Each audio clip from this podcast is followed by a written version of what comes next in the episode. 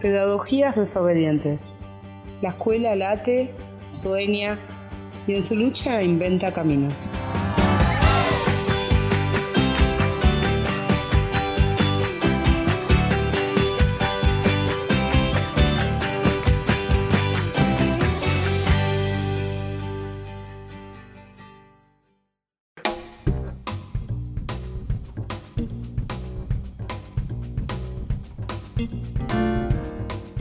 Buenas noches a todos, a todas, a todes. Hola Alberto, ¿cómo andás? ¿Qué tal, Susana? ¿Cómo vas? Bien, bien. Hoy tenemos una entrevista con Lorena Pocoy. Eh, bueno, es legisladora desde el 2013 acá en la ciudad de Buenos Aires, ¿no? Pero muy comprometida con la educación, está presente en todas las luchas y ahora se presenta como candidata a diputada por la ciudad. Sí, una querida compañera, así que vamos a, disfrutar esa entrevista en, un mes muy, muy impactante, ¿no? Septiembre para la educación Oh. es un mes que la verdad que es muy, muy del corazón, ¿no? Sí, sí. Eh, Día del Sí. Maestro, bueno, algo que, que- que para nosotros es muy movilizante, centenario de- del nacimiento de Paulo Freire. Sí, y hoy es el Día Internacional de la Sí, Alfabetización. sí, sí, es muy importante. La verdad Sí. que pareciera que es un, un objetivo que queda relegado, ¿no? Ante cómo se van, se van subiendo los objetivos educativos. Hoy, el, Sí. hoy es imprescindible que todos tengan el secundario. Parece que, que- que alfabetizarse ya, ya no es significativo. Por supuesto, eh, la UNESCO ha tomado este día por, por ser un derecho humano, Claro. la base del aprendizaje. La alfabetización no es solo lectura, escritura, cálculo, es comprensión, es interpretación, es una cosa más, más humana, ¿no? más antropológica, no, no, no es para conseguir laburo, Claro, es, pa- claro. es para dignificar a una persona, ¿no? Claro, y bueno, los que somos maestros de adultos, eh, bueno, sabemos lo que significa, ¿no? Que un adulto, un joven, un adulto se alfabetice, lo que significa para esa persona. Y yo creo que en tantos años de, de- de- de ser maestra de adultos, eh, digamos, siempre me conmovió, siempre, nunca dejó de conmoverme ese momento en el que el otro o la otra empieza a leer y, y puede comunicarse escribiendo y puede, ¿no? Es impresionante eso, verdad que... Que, que- que lo siento así, yo nunca fui maestro, yo, yo siempre trabajé en adultos, pero en adultos, en secundaria de adultos. claro. Pero me, me ha tocado convivir con, en el lugar donde trabajaba, con cursos de alfabetización y, y- y ver veteranas, veteranos de, de 70 queriéndose No. alfabetizar es un, es un canto a la dignidad humana, ¿no? E- es muy- Este, sí, sí. es muy, muy impactante y, y me imagino lo que debe ser para un maestro ver que ese, ese adulto aprende a leer, ¿no? Sí, sí, Este, sí. Total, aparte los motivos, ¿no? Que lo traen, lo que lo llevan a la escuela por ahí, qué sé yo, desde que quiero poder leer eh, las notas que la maestra le pone a mis hijos en el cuaderno de comunicaciones, ¿no? Eh, hasta lo que me dijo Elena Reinaga, que fue la primer estudiante del Isauro, que me dijo, yo quiero poder escribir todo lo que tengo para decir, ¿no? Y eso, qué la verdad que es Y impresionante. siempre, siempre ahí hay algo relacionado con, con la familia, con los afectos, escribirle a mis hijos, leerle a mis hijos. Claro, Qué, claro. qué cosa impresionante. Mira, algunos datos, ¿no? Este, Argentina siempre ha sido un país que, que ha tenido una buena educación. Digo, en 1884, esto lo, te lo decía alguna vez, en 1884 la ley 1420 prescribía que todos debíamos tener el primario, ni Claro. siquiera la alfabetización, el primario en 1884. Sí. En Brasil se abolió la esclavitud en 1888. cuatro años después, ¿no? O sea, son dos sociedades... pero bueno, hay 880 millones de seres humanos que, están, que son analfabetos, mm. sobre 7.000. Es un número, es casi un séptimo de la población mundial. Por, supuesto, África es el, el continente más, eh, más golpeado en esto, ¿no? Y de esos 880, dos tercios son mujeres.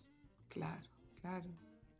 Claro, sí, sí. Bueno, hay 120 millones de niños que no tienen la educación mm. básica. Dos tercios son niñas. Mm. O sea que eh, ahí también hay una discriminación de género, ¿no? Este, claro. En Argentina debemos estar en un punto 5, un punto 6 de, analfabetismo. Eh, dicho así parece poco. Ahora, si yo te digo que son 500.000 analfabetos, es un montón. Es un montón. Es inadmisible que en el siglo XXI... Mm. Bueno, y, después si vas a algunas provincias del norte, ya es el 5%. Y si eh, vas al interior de esas provincias, hay lugares donde es el 10% analfabeto. Claro, claro. Y si en ese paraje vos decís, bueno, ahora distingo mujeres, por ahí tenés el 15% de analfabetos. bueno, es muy... Sí, y me imagino que ahora, en estos dos años de pandemia, todo lo que era alfabetización se posterga porque, bueno, por una cuestión de desigualdades, ¿no? De que no hay posibilidades de conectividad y todo eso. Entonces, sí, sí, la verdad que, que es tremendo, ¿no?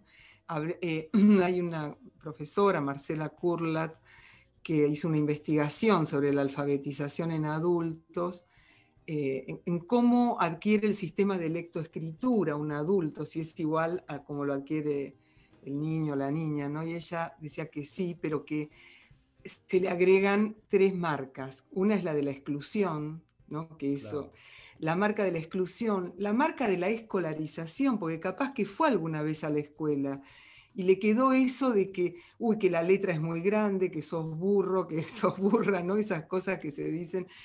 Y la marca de la conceptualización, ¿no? Que, o sea, que hay que ir con todo eso, hay que tener en cuenta eh, todo esto con un adulto que se alfabetiza, ¿no?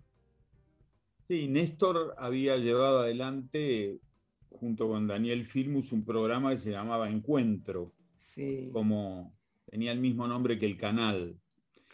Y, fue un programa que alfabetizó a una gran cantidad, gran cantidad de gente. Después hay otros programas, viste que hay un programa cubano, un ah, venezolano, que conviven en la Argentina. Está bien, la verdad que en eso todo lo que sea este... encuentro, eh, los dibujos eran de Fontana Rosa, ¿no? Sí, sí. Eh, qué hermoso, sí. Y, León Gieco hizo una canción para este programa, ¿no? Sí, sí, dos palabras sobre esa canción que es Chispa de Luz, ¿no? Este, que León dice, veo quién soy junto a otros. Mm. Ahí hay una cosa también interesante. Vos decías tres notas de la, alfabetización de, los adultos, ¿no? Eh, aquí hay otra nota, siempre junto con otros. Claro, claro. Uno no aprende, no se alfabetiza de grande en soledad, ¿no? Exacto, sí, sí. Y después, eh, no voy a, a, quedarme mucho en esto, porque después la, escucharemos, pero León habla del miedo. El, analfabeto tiene miedo y el analfabeto tiene algo que es tremendo, que es vergüenza. Claro. ¿no? Eso es increíble, ¿no? La víctima se percibe a sí mismo como culpable. Tiene que ocultar su analfabetismo, como si fuera un ladrón. Claro, totalmente. Sí, sí, sí. Por eso es tan importante, claro, tan importante el vínculo que establece el maestro, la maestra, ¿no? de confianza con todo el grupo, eh, es fundamental para que se puedan alfabetizar. ¿no? Sí, sí. Bueno, León dice, chispa de luz en mi vergüenza. Mm. Ya, ya la dejé atrás, es, es muy extraordinario, es solo, bueno, muy emocionante.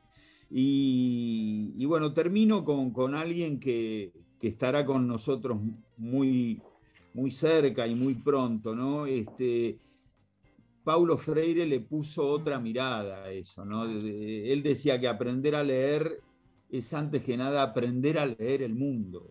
Es tener una, no es solo eh, mamá masa la masa, ¿no? este, En, Brasil hay una frase generadora que, que, es algo así como Eva vio la uva. Sí.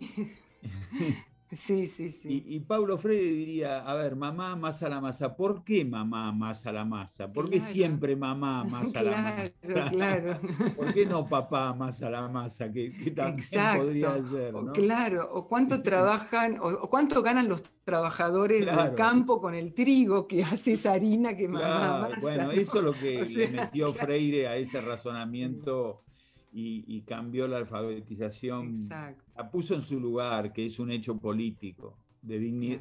Todo hecho de dignidad es un hecho político. Sí, sí, totalmente. Así que un gran, un gran día. Este, pasa medio desapercibido, pero el Día Internacional de la Alfabetización es, es muy importante. Bueno, y este programa lo, lo homenajea. Sí, y no, te quería una anécdota cortita, muy hermosa de alfabetización, es que en la escuela, en primer ciclo, una, una sí, tenía 14, 15 años, eh, estaba aprendiendo con su nombre que era Valeria, ¿no? Entonces la maestra dice, bueno, ¿qué otras palabras empiezan con va? A ver, pensá, ¿qué otras? Era, era diciembre, ponele. ¿Qué otras palabras empiezan con va? A ver, pensá, pensá. Bueno, quería, la maestra quería que diga vacaciones. Entonces dice, a ver, eh, bueno, ¿qué pasa cuando termina la escuela? Le dice la maestra. Y ella la mira y le dice, se acaba el mundo. Uh. Sí, sí, fue fuertísimo y hermoso. Tremendo. Sí, sí, sí. Se acaba el mundo. se acaba el mundo porque para los pibes llegan las vacaciones y chau, ¿viste? Porque ya no tienen más ese espacio, ya no. Y bueno, en esta escuela, ¿no? Entonces, y en muchas otras también. En esa escuela y, en, muchas, otras, vuelven a ser personas, ¿no? Claro, Son claro. Son como deben ser. Totalmente. Así que bueno. Bueno, entonces vamos a escuchar eh, la canción de León Gieco que hizo para el programa Encuentro, que se llama Chispa de Luz. ¿eh? ¿Te parece? Bueno, nos vemos entonces el miércoles próximo. Gracias, gracias.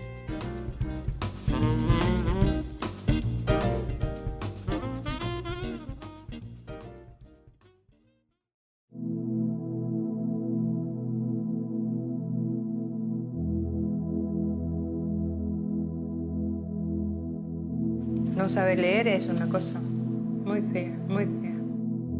Bueno, un día me decidí me llamo Mercedes, soy casada, tengo tres hijos y agarré y tomé la iniciativa. Soy Adriana, tengo 39 años, soy alfabetizadora. La tarea era recorrer casa por casa. Hay un momento en que parece que no se puede. Los hijos de los alfabetizados se sienten muy felices.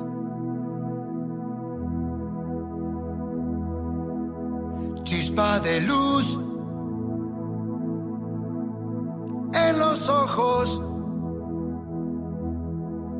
Veo quién soy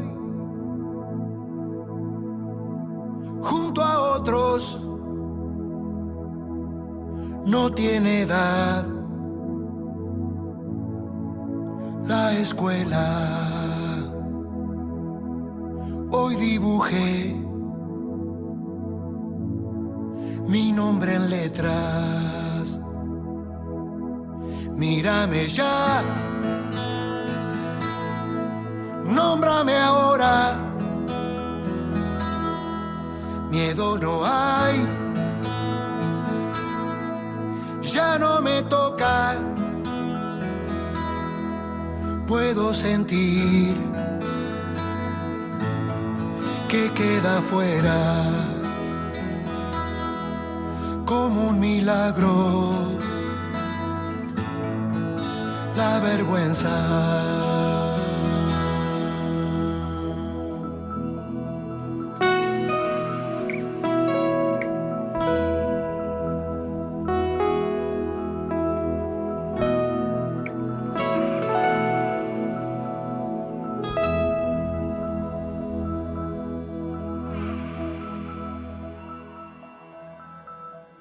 Voy a leer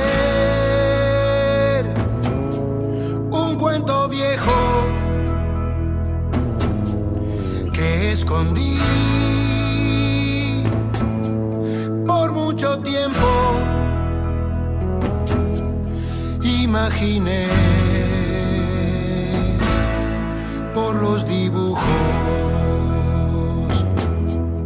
era de hadas, era de brujos, migas de pan, camino largo, se las comió. Un día encantado, renacerán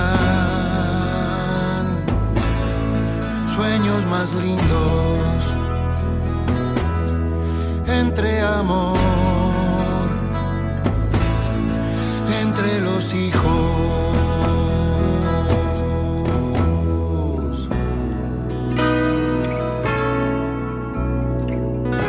Tengo una nena de 5 años y un nene que va a cumplir dos. Me gustaría escribir una carta a los familiares que tengo allá en el Chaco, por ejemplo.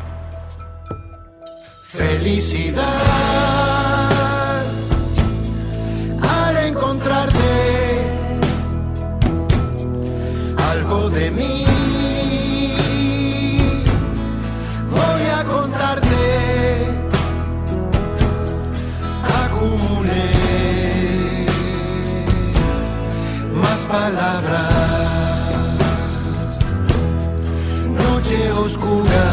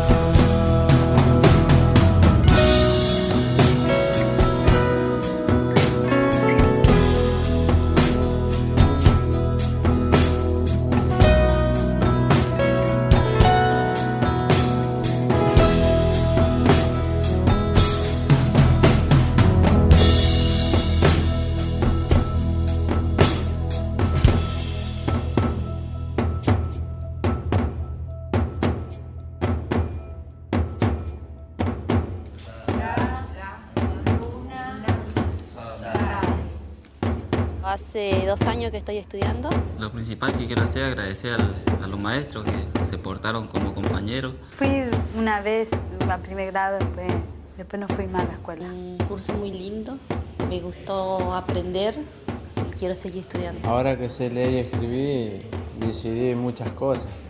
Y mi idea es seguir estudiando de contabilidad y Me llamo José Villalba, tengo 38 años, 6 hijos y soy albañil. Cuando fui al servicio militar yo no, no- no sabía nada, nada de leer, no, porque nunca fui a la escuela. Y tenía novia y, y me mandaba cartas y no sabía qué hacer con la carta porque no sabía leer. Soy Mabel, tengo 24 años, tengo seis chicos, soy ama de casa. Siempre tuve la necesidad de aprender. Experiencias críticas desobedientes. ¿Cómo garantizamos el derecho a la educación?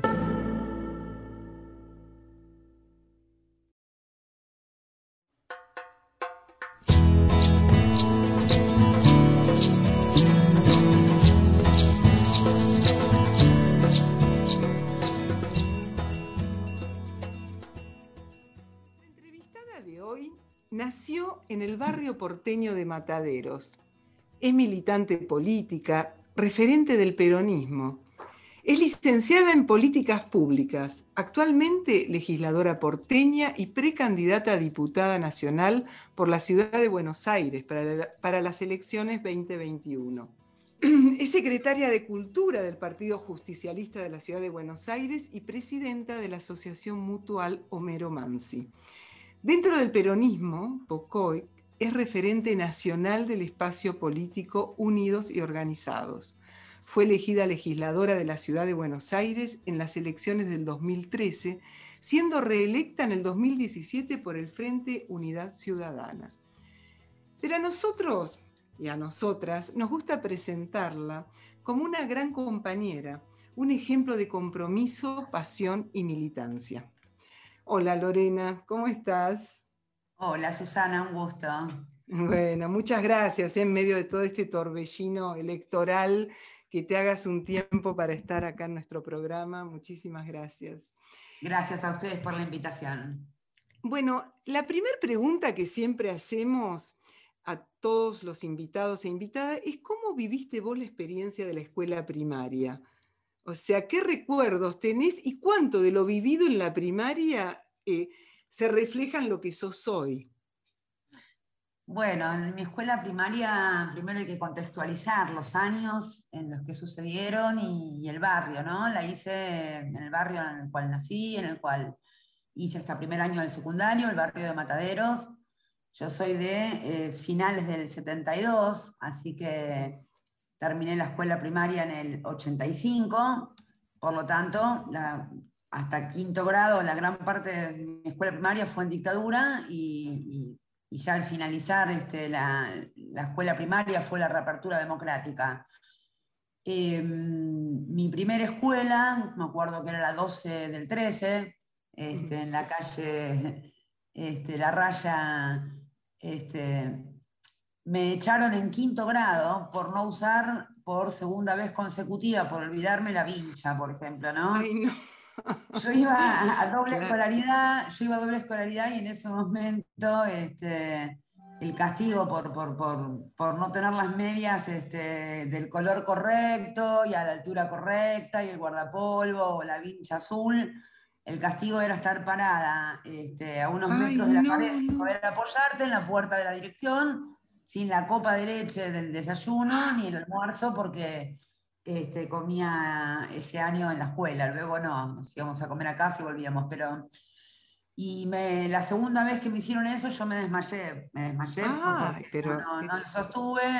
Bueno, mis viejos por supuesto estaban entre hacerle juicio a la escuela o no, bueno, se tomó un revuelo bárbaro porque en realidad visto desde la perspectiva del 2021 y del día de hoy sería casi este, para hacerle un juicio y sería tapa de diario, ¿no? Que un alumno o alumna se desmayase porque se le aplicase una sanción de estas características tan solo por, no usar una vincha o porque las medias no sean de la altura correcta.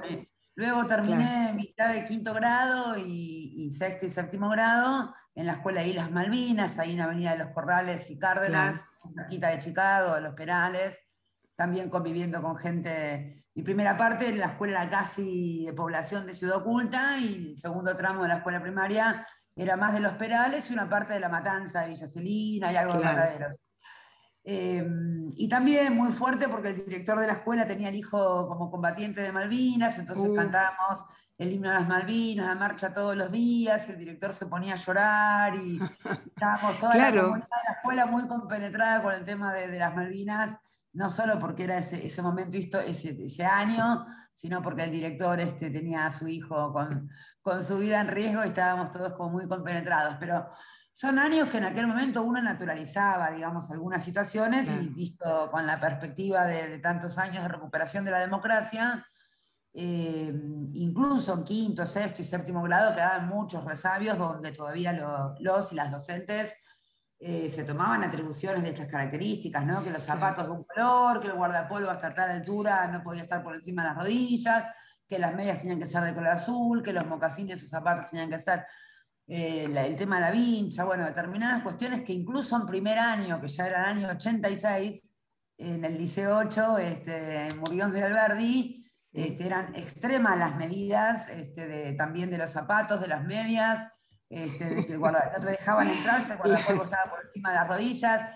Así que nada, Susi, realmente... Claro, un estar- disciplinamiento total, ¿no? Sí, pero aún en el año 86, y esto está bueno reflexionarlo porque Sí. en realidad, bueno, la, la- la- la escuela es este, un reflejo, digo, en este proceso dialéctico, es un reflejo de, de ese paradigma cultural de la sociedad y a, y a inversa, ese paradigma cultural va atravesando el sistema educativo, pero quiero decir que la reapertura democrática que atravesó mi, mis finales de primaria con mi comienzo del secundario, este, tardó muchos años más en, en Claro. notarse. Eh, yo, luego ya la pelea por, por el uso optativo del guardapolvo, por la abolición del guardapolvo, este, era como toda una gran reivindicación en, en el movimiento secundario y, Claro, claro. y, y nada, si uno mira hacia atrás, que tan solo por no usar una vincha azul un día en, de todo el ciclo lectivo, eso implicaba por ahí que te expulsen de la escuela, bueno, nada, así que Claro, sí, sí, eh, sí. nada, era una, una pedagogía muy compleja, con docentes algunas muy queribles y otras no, pero aún las queribles, si lo miro en retrospectiva, eran víctimas y victimarias a la vez porque Claro, reproducían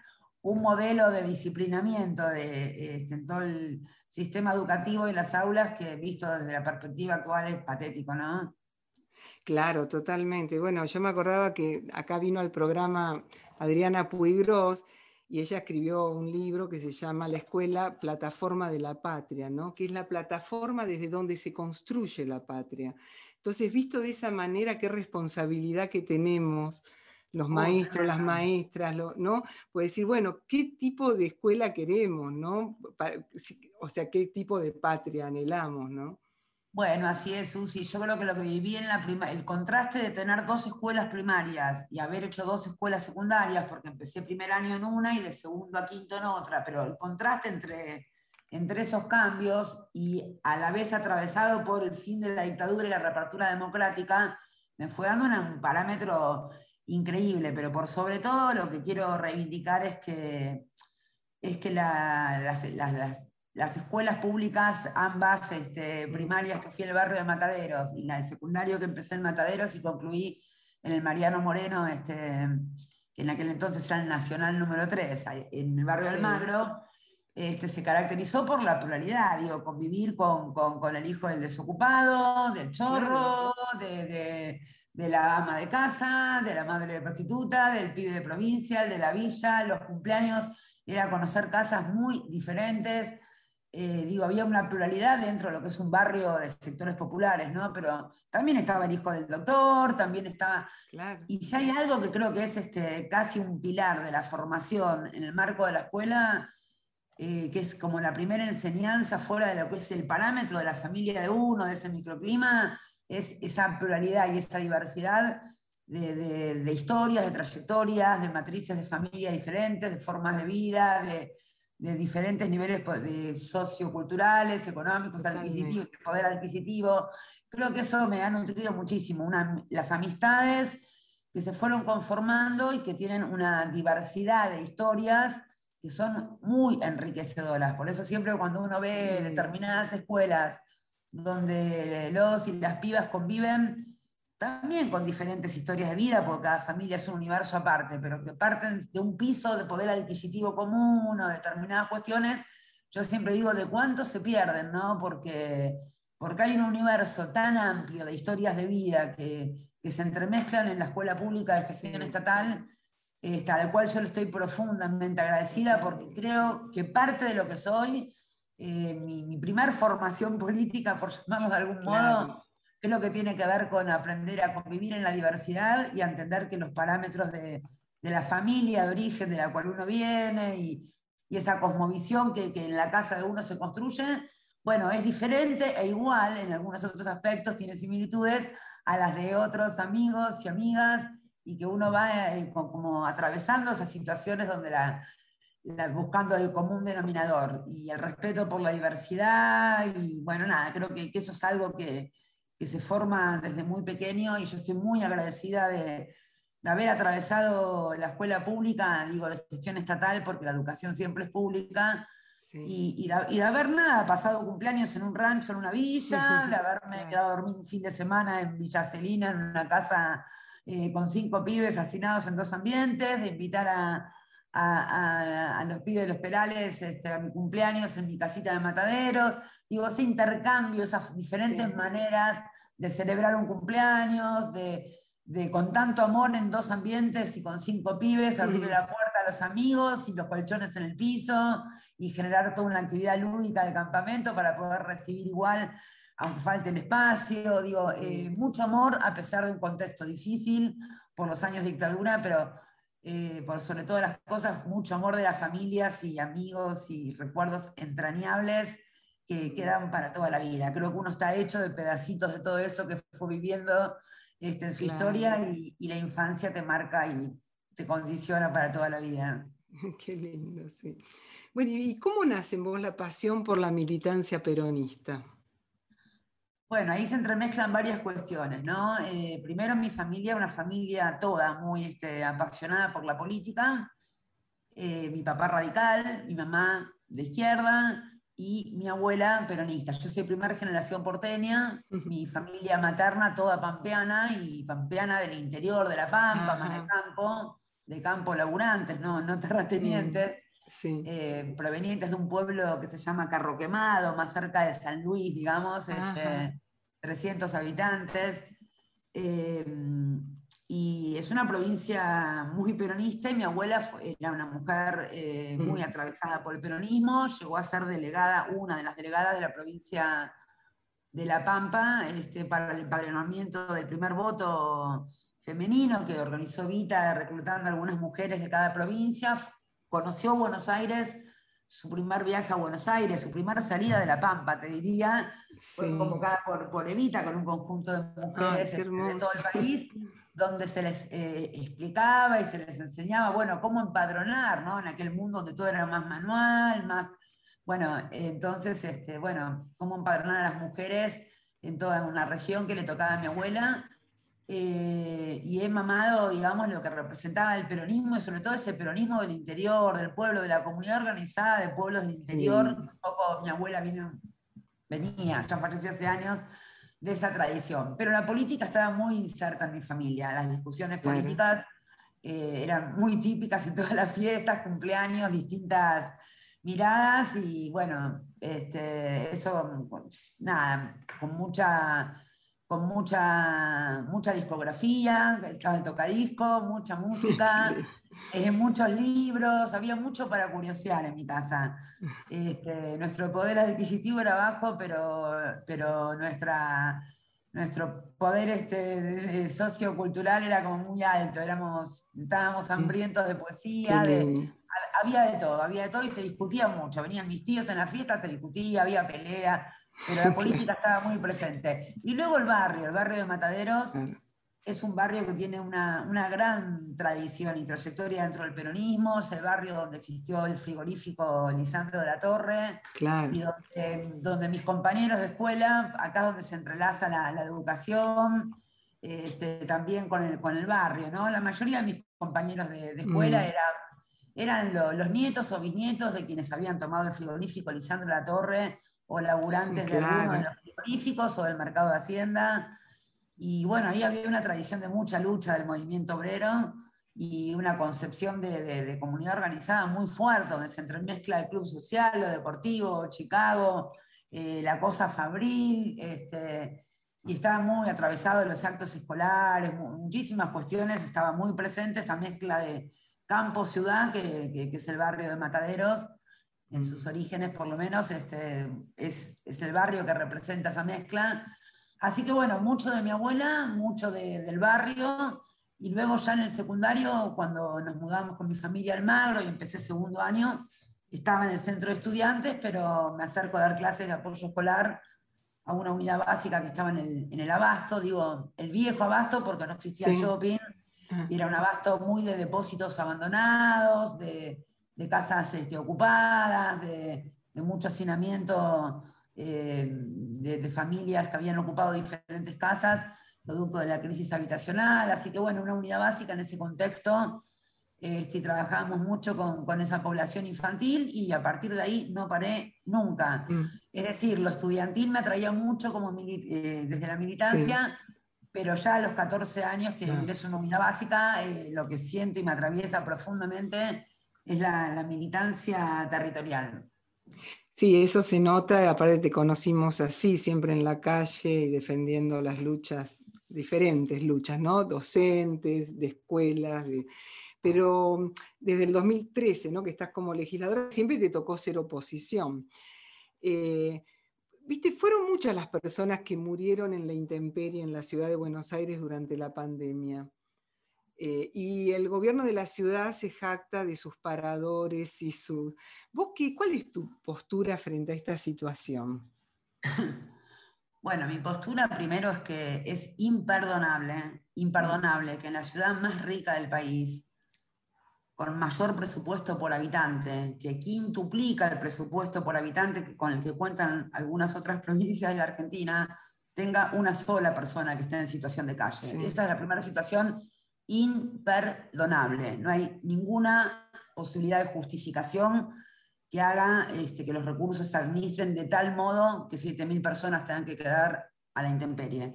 El segun- lo segundo imperdonable es el engaño, es intentar reducir y disimular los números, decir que es menos cantidad de gente eh, para invisibilizarlos. Es decir, no solo se los expulsa y se los deja caer del sistema, sino que cuando hay que reconocer que ese problema existe y el Estado estar presente para tender una mano y rescatarlos con una política pública activa, que tiene que ser integral, no es una política de curitas, que ahora vamos a, a hablar Mm. de eso. eh, el gobierno de la ciudad prefiere este, invisibilizar esa realidad para no dar respuesta. Entonces, si un gobierno no parte de diagnósticos reales, eh, no puede hacerse las preguntas correctas, por lo tanto las respuestas tampoco van a ser las correctas. Eh, en la ciudad hay más de 7.000 personas este, viviendo en la calle, no lo dice Lorena Pocoy, sino que lo dice Lorena, más un conjunto de organizaciones y asociaciones civiles y toda una red de la sociedad civil que trabaja asistiendo a personas en situación de calle y hemos organizado los censos populares con mayor método que el, pro- que el propio gobierno de la ciudad y los resultados que arrojan realmente son muy tristes. Y es imperdonable incluso la política, esto que yo llamo una política de la curita, ¿no? Primero la palabra parador. Eh, hablemos de, qué, de- de qué quiere decir parador. Parador es un lugar donde se para, Claro. donde uno para, ¿sí? donde te tiran un, un colchón, una sábana, habrá una ducha, habrá calefacción, se para. Y acá estamos hablando que cuando una persona o una familia este, terminan en la calle, es porque hay algo del proyecto de vida que se desconstruyó. Y esto no tiene que ver con que este, las personas hacemos las cosas mal y entonces estamos condenados a ir a la calle.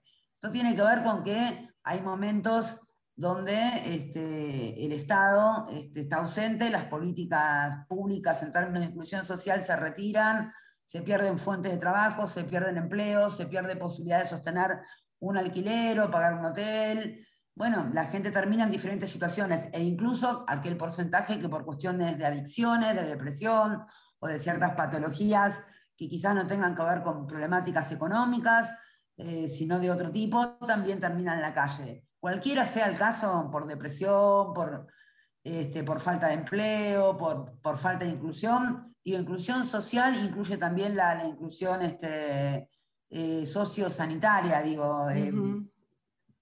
La ciudad de Buenos Aires no tiene ningún dispositivo que implique que en vez de hablar de paradores podamos hablar de centros de inclusión social, de recuperación de un proyecto de vida, donde cuando uno, le cuando cae el camioncito del VAP y, y cae en una ranchada y le dicen, che, te ofrecemos, y la gente dice, no, no tenemos ganas de subir al camioncito y de ir al parador, porque entienden a veces es un lugar más seguro o de mayor libertad que el parador es porque al menos en una ranchada, quizás mucha gente no sepa qué es una ranchada. Claro. La ranchada es una especie de comunidad organizada de gente en situación de calle. Es una forma de no estar solos y solas aquellas personas que viven en la calle y se organizan en una comunidad en la calle, en un lugar que encuentran y donde eh, también entienden a su manera y con el Estado ausente que nadie se salva solo ni Mm. sola y se, y se unen. Pero cuando cae el RAP no les ofrece reconstruir un proyecto de vida. No hay centros integrales que entiendan que cada persona es una historia, que cada persona necesita un documento, que quizás califique para acceder a algún plan y no tenga ni, ni la información de que el Estado Nacional tiene ciertas, eh, ciertos planes o cuestiones de inclusión, capaz que no tiene el documento para poder gestionarlo, quizás no, no tiene la posibilidad de conectarse a internet, quizás aún teniéndola no sabe cómo hacerlo, quizás tiene una adicción y no, y no quiere ir a un parador porque en el parador no puede beber o consumir sus drogas y por lo tanto requiere que en esos lugares haya personas que estén en condiciones de asistir y acompañar un proceso este, de recuperación de estas características. Quizás es un matrimonio que no quiere ser separado porque los mandan a algunos a lugares de mujeres, a otros de hombres, y son muy pocos donde pueden permanecer la familia unida, situaciones que, digo, ya lo último que te queda es la persona que amás, ambos en la calle, poseídos de todo, y encima la salvación que te propone la ciudad es separarte. No, terrible. realmente, para sintetizar, Susi, lo que, lo que está haciendo la ciudad en términos de personas en situación de calle es el ejemplo más concreto del desprecio por la vida.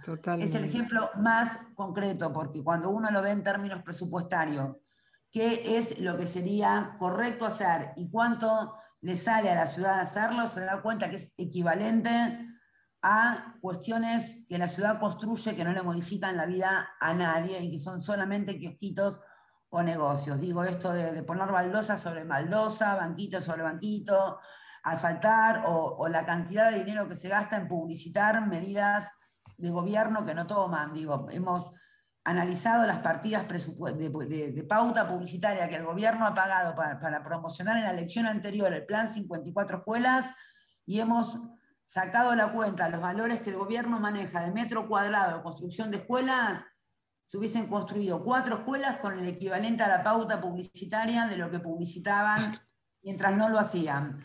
Entonces, hay un nivel de cinismo, de insensibilidad este, que realmente es extremo y por supuesto que, el que más lo padece es el que menos tiene, porque es un gobierno que termina de expulsar, de aplastar, de invisibilizar al más vulnerable, está orientado a expulsar al, por el hilo más delgado. Entonces, la persona que vive en la calle este, es la misma que hace muchos años atrás, cuando Macri era jefe de gobierno, habían inventado la UCEP para tratar de, de, a patadas, a la fuerza y en condiciones ilegales, inconstitucionales y omitiendo todas las leyes, intentar que se vayan para el otro lado de la General Paz con métodos extremadamente violentos y con niños de por medio.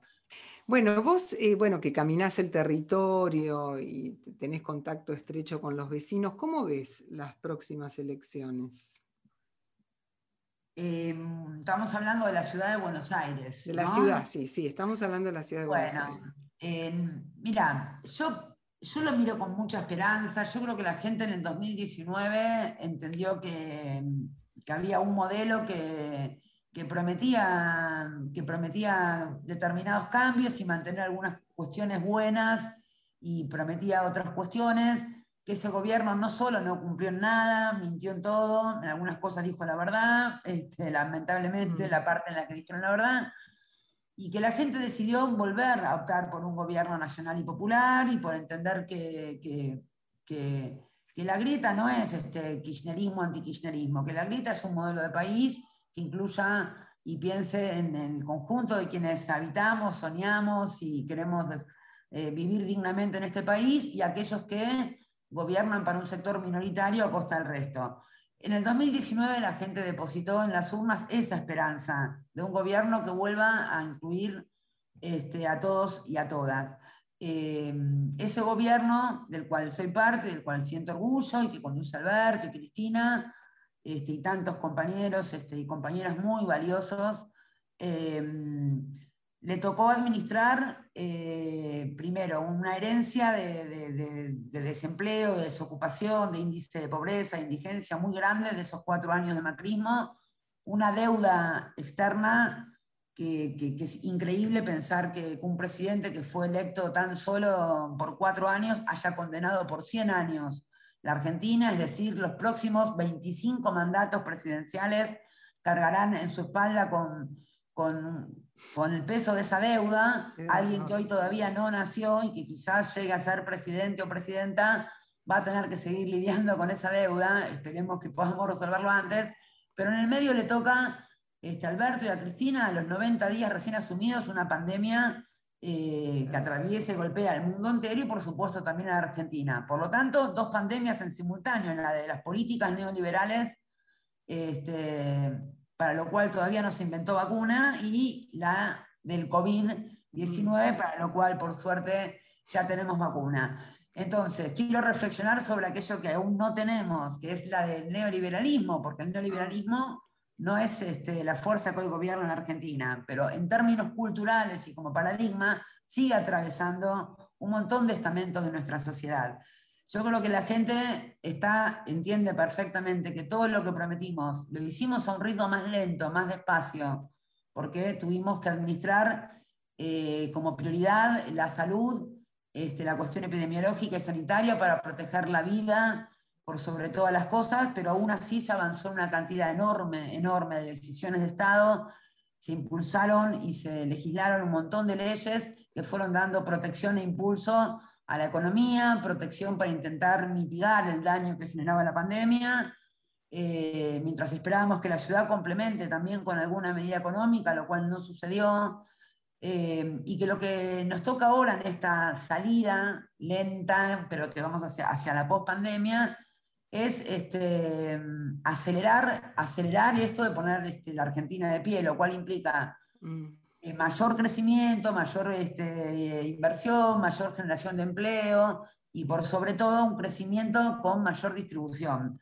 Para que haya, para que haya una justa distribución de- de- del producto de ese crecimiento se requieren más leyes eh, y más hombres y mujeres en el Congreso este, que tengan el coraje, la valentía, la sensibilidad, la solidaridad, la comprensión histórica de saber que si la riqueza que la Argentina va generando no se distribuye para tratar de igualar, equiparar, eh, extenderle la mano a aquel que se cayó del sistema, este, es imposible que podamos salir adelante. Y si aquel que está en este momento más o menos bien parado no entiende que si el que está por debajo no, no se salva, también tarde o temprano se va a quebrar el del medio. Se va a quebrar el del medio porque la economía para que se reactive necesita que todos compremos leche, que todos compremos azúcar, que todos podamos pagar un alquiler y ese empresario que fabrica leche o azúcar poder seguir vendiendo y esos empleados de esas fábricas poder seguir trabajando porque esa empresa sigue caminando. Por lo tanto, reactivar el mercado interno implica que todos los hogares tengan ingresos dignos, un poder adquisitivo para poder este, para poder vivir dignamente. Y esa vida digna también fortalece al empresariado nacional y también es una, una espiral y una escalada y una dinámica ascendente este, en esta cuestión del crecimiento y del desarrollo económico.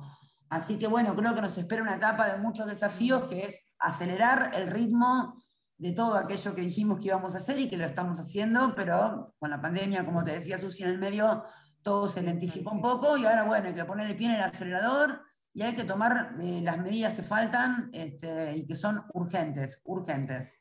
Las dos últimas preguntas. Una, preguntarte qué pasó con la Unicaba.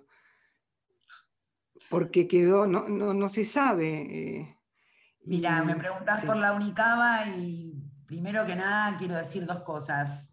Em, que es uno de los ejemplos de lucha más grandes que me llevo en el corazón de mi experiencia de ocho años como legisladora, donde rectoras, rectores, estudiantes, eh, mucha gente que jamás en su vida había participado de una movilización, que no, nunca jamás había entrado a la legislatura, que nunca jamás había participado de una asamblea, digo, fue un nivel de, de politización, y quiero decir politización porque para muchos la palabra politización es algo malo, eh, y para aquellos que entendemos que la educación es la herramienta de transformación social por, naturaleza, el derecho social a la educación, ver a toda esa comunidad educativa organizada, pudiendo debatir este, su, propio, su propio ámbito educativo, me parece que es el ejemplo eh, más, grande, más grande de qué modelo educativo queremos. Queremos un modelo educativo donde todos y todas quienes integran cada eslabón de, de, de ese sistema tengan derecho a discutir este, eh, en forma participativa ese modelo. La Unicada fue un ejemplo de eso, fue un ejemplo maravilloso y fue la derrota más digna este, que, que he vivido como legisladora. Eh, digo una derrota digna porque la verdad es que el gobierno de la ciudad ha logrado solamente con los votos con los votos de su fuerza política y con todo el resto de los bloques en contra, aprobar este, este proyecto que intenta, intenta destruir los 29 institutos de Mm. formación superior, lo que llamamos nuestros profesorados, incluyendo, incluyendo los de formación artística. Eh, y lo que, la pregunta que me decís, bueno, ¿qué está esto en la actualidad? En la actualidad, bueno, la ciudad continúa con su gran engaño, ¿no? Ellos plantearon como, como forma de intentar conciliar, luego de un año de lucha, un, un sistema de coexistencia. Es decir, bueno, creamos una universidad que no compite con los 29 Claro. profesorados, sino que se complementan, la co- coexisten. Bueno, la verdad es que no coexisten porque se va vaciando el presupuesto para los, para los profesorados, eh, no hay dinero para infraestructura, no hay nuevos nombramientos. eh, la UNICABA tiene un presupuesto, ya creó su estructura funcional, ya tiene su, su- su rector, ya está armando sus planes de estudio, ya este, han invertido un dinero importantísimo en, en- en reconstruir lo que era el antiguo Ministerio de Educación de la ciudad, acá en la calle Paseo Colón, para que funcione, para que funcione la UNICABA. Y, y sigue siendo un disparate pensar por qué en una ciudad donde hay tantas universidades eh, y en una ciudad que, donde hay tantos convenios con universidades nacionales, está la. UNIP, digo, tantas otras, eh, ¿por qué se construye una universidad donde no hay necesidad y no se construyen escuelas de nivel inicial donde hay tanta necesidad? Entonces, acá está la primera pregunta. Eh, ¿Por qué donde hay una necesidad no hay un derecho? Porque en realidad la necesidad de este gobierno es construir una, un espacio que forme a los futuros docentes acorde a los futuros planes de estudio. La secundaria del futuro piensa en alumnos del futuro. Esos alumnos del Claro. futuro son al- los alumnos de la meritocracia. Claro. El problema es que los docentes formados en nuestros 29 profesorados no están capacitados, ni les interesa estarlo, para formar a esos futuros estudiantes en la Mm. cultura de la meritocracia y en el sálvese quien pueda. Por lo tanto, es crear una instancia de formación de formadores, digo, de esto de formamos a los formadores para un futuro.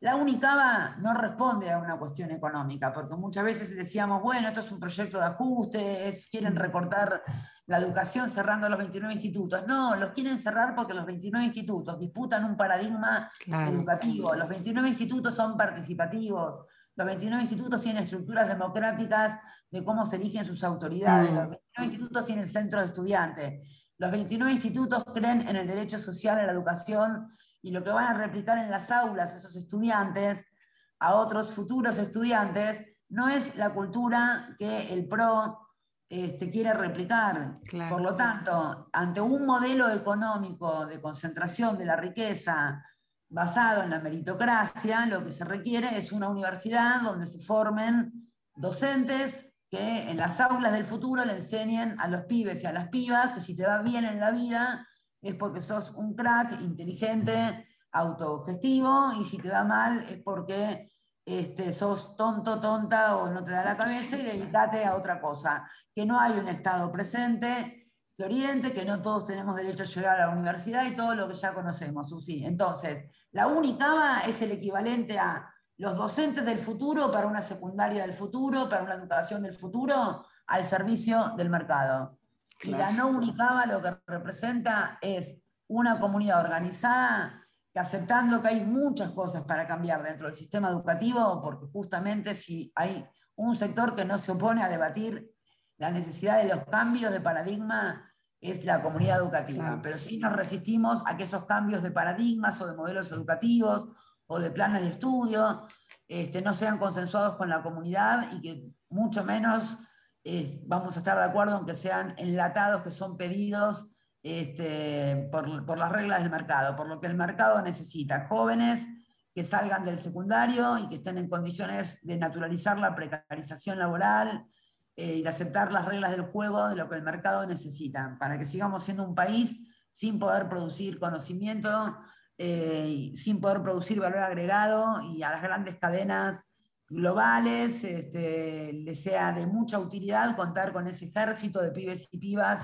para ser el último eslabón de la mano de obra barata de un país este, del tercer mundo. Bueno, nosotros este, cuando decíamos no a la Unicaba, eh, no decimos solamente no al cierre de nuestros 29 institutos de formación superior. Decimos no al cierre de un modelo donde la discusión eh, es entre todos. ¿Qué modelo educativo queremos? Se debate entre el Estado y la comunidad educativa. También lo dice la Constitución. Entonces, acá lo que estamos eh, debatiendo cuando debatimos la Unicaba es mucho más complejo, Es este, si la educación está al servicio del mercado o está al servicio de un proyecto eh, de, liberación, y aunque parezca, una palabra, Y aunque parezca una palabra que aterroriza a algunos, cuando hablamos de liberación hablamos de ser libre, del pensamiento crítico, de la capacidad de saber que adquirimos conocimiento para poder cuestionar, para poder construir nuestra propia unidad de análisis, para poder pensar, reflexionar sobre nuestra práctica y para poder superarnos en términos individuales y colectivos. Exacto, claro. Sí, sí, tal cual. Aparte, es el lugar donde se forman los docentes, ¿no? O sea, eh, qué, qué, cuidado ¿no? que hay que tener ahí. Así que bueno, bueno, Lorena, te agradezco muchísimo, realmente, bueno, esperemos este domingo, que vaya mucha gente a votar, ¿no? Porque están diciendo que, que no se están movilizando mucho en, las votaciones, pero bueno, yo creo que sí, que va a ir gente a votar. Bueno, siempre, siempre las paso han sido como un calentar los motores, ¿no? Sí, este, sí, a mí sí. me preguntan muchos medios, dicen, bueno, no está la calle tan politizada, la gente no tiene... Bueno, pero comparando con otras elecciones de término medio, en la, en la instancia de las de las pasos sucede más o menos lo mismo. Y luego se va recalentando y politizando y debatiendo más en la calle hacia las elecciones generales, en este caso van a ser en noviembre. Pero nosotros con mucha esperanza, también convocando a toda la población, convocando a todos los migrantes a que ejerzan también Sí. su derecho y que sepan que hemos logrado el empadronamiento automático, por lo tanto, solo tienen que buscar dónde les toca votar, no tienen que hacer ningún otro trámite, son más de 400.000 migrantes en condiciones bueno. de votar en la ciudad de Buenos Aires y elijan a quien elijan, vayan y ejerzan su derecho, y al resto de la sociedad, y sobre todo a la juventud. Sobre todo a la juventud, este, Susi, a mí me gustaría transmitirles Sí. este, el mensaje, que voten a quien voten, no importa si no votan al frente de todo, pero no voten a nadie que les impida poder ser artífice de su propio destino. No se condenen siendo tan jóvenes a que otros les digan cómo deben vivir y bajo qué reglas, porque son ustedes los constructores de esa gran página en blanco que es el futuro y la antipolítica no construye jamás el futuro. Entonces, cualquier personaje, cualquier personaje que dirija mensajes hacia la juventud en función de decir que todo es una mierda y que la política es una mierda, lo que les está diciendo es apártense de la política, así la política sigue siendo algo de pocos y pocas. Y cuando la política es algo de pocos y pocas, o de una clase política, de una elite, de un grupo pequeño de la sociedad, es cuando el pueblo pierde. Cuando la política es algo de muchos y un trabajador llega a, a una banca en el Congreso, un estudiante llega a ser legislador, un- el vecino, el que es igual a vos, llega a tener un lugar de representación, es cuando podemos pensar un país este, y representar al pueblo de verdad. Porque nosotros, lo que decimos siempre, Susi, es, nosotros no, no, no trabajamos para el sujeto pueblo, nosotros somos pueblo. Claro. Somos parte del pueblo, venimos de las mismas situaciones, militamos todos los días, no nos definen los cargos, sino que nos definen los intereses que representamos y un proyecto de vida, y un proyecto de vida que incluye incluso a aquellos que no nos votan. Perfecto, bueno, ojalá sea así y muchísimas gracias Lorena, ¿eh? muchísimas No, gracias por estar con nosotros. Gracias a vos, a todo el equipo y siempre vos, Susi, este, y a través tuyo a una cantidad enorme de compañeros y compañeras que son un ejemplo maravilloso que unifica esto que estábamos hablando, ¿no? Digo, educación, inclusión social, pibes y pibas en situación de calle, o digo, eh, esa experiencia maravillosa que es el Isauro, que, que- que es algo que, que realmente es una caricia al alma y que ha podido resistir durante todos estos años a intentos muchísimos intentos que han hecho el gobierno para que el Isauro deje de existir porque no molesta solo el terreno y ese lugar y esa esquina y, y la propiedad. Lo que molesta por sobre todo es la experiencia. Lo que molesta es, eh, el Isauro es un espejo de todo lo malo que la ciudad, eh, el gobierno de la ciudad representa. todo lo bueno es el Isauro, un montón de pibes y pibas con un proyecto de vida, con unas enormes ganas de, ser artífices de la construcción de su futuro y con herramientas que, les proporciona esa institución tan maravillosa, llena de gente que, que es un proyecto de vida este, y no un laburo, es un proyecto de vida, Lisauro, que, que realmente es maravilloso, Susi. bueno, bueno, muchísimas gracias, Lore. Bueno, ya nos seguiremos viendo en las calles. Como siempre, el lugar principal, el Sí. lugar principal donde se conquistan los derechos, que no. es el Parlamento, no es el Congreso, no es la legislatura, es siempre en la calle. En todo caso, las Lorenas y tantos otros compañeros y compañeras de una banca, la única virtud que podemos tener es saber recoger esa demanda social y transformarlas en leyes para el lado de la justicia. Pero la lucha y las conquistas son siempre en la calle. Sí. Bueno, chau, Lore. Suerte. Las tardecitas de Buenos Aires tienen ese, qué sé yo, ¿viste? Salir de tu casa por arenales, lo de siempre, en la casa y en vos.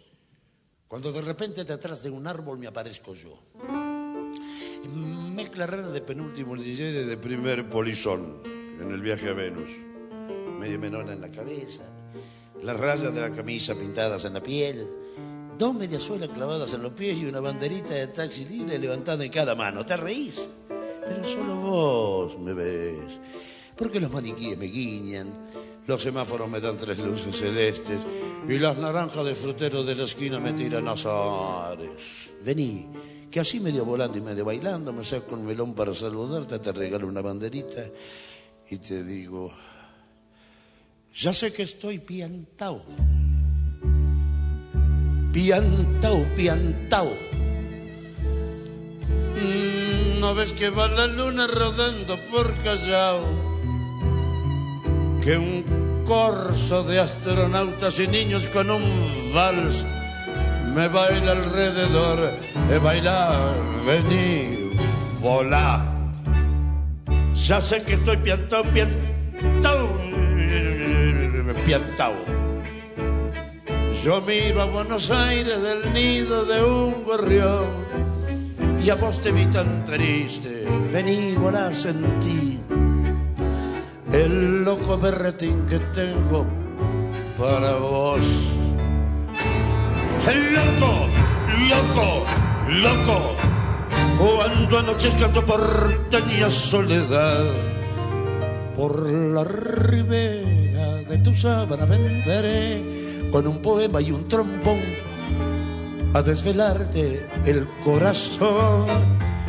El loco, el loco, loco, como una acróbata de mente saltaré sobre el abismo de tu escote hasta sentir que enloquecido corazón de libertad ya vas a ver.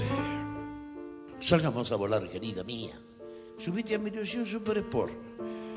Y vamos a correr por las cornisas con una golondrina en el motor. De vida nos aplauden. ¡Viva, viva! Los locos que inventaron el amor.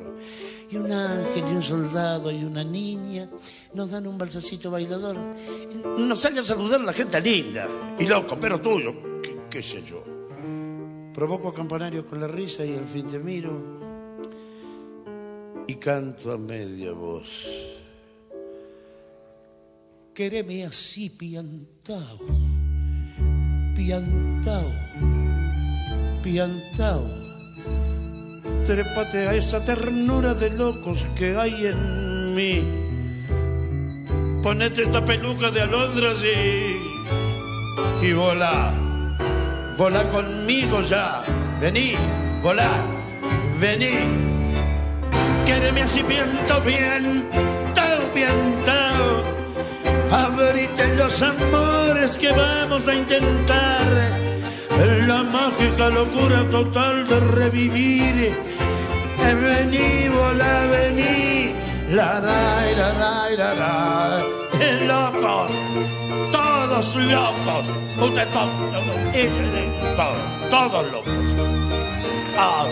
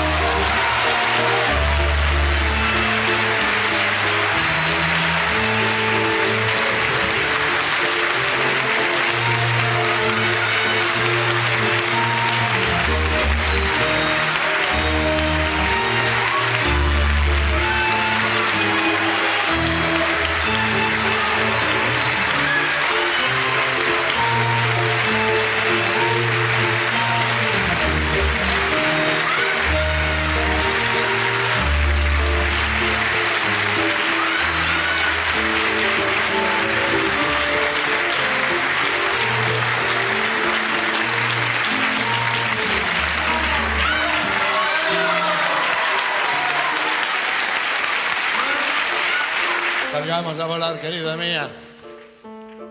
Subite a mi ilusión Super Sport. Y vamos a correr por las cornillas con una golondrina en el motor. De Viete nos aplauden. ¡Viva, viva! Los locos que inventaron el amor. Y un ángel y un soldado y una niña nos dan un balsecito bailador. Nos sale a saludar la gente linda y loco, pero tuyo, qué sé yo. Provoco campanario con la risa y al fin te miro y canto a media voz. Quéreme así piantao, piantao, piantao. Trépate esta ternura de locos que hay en mí. Ponete esta peluca de alondras y, y volá, volá conmigo ya, vení, volá, vení. Quéreme así piantao, piantao, piantao. Abrite los amores que vamos a intentar. La mágica locura total de revivir. Vení, volá, vení. Daray, daray, daray. ¡Viva locos! Todos son locos. Loco ella, loco yo.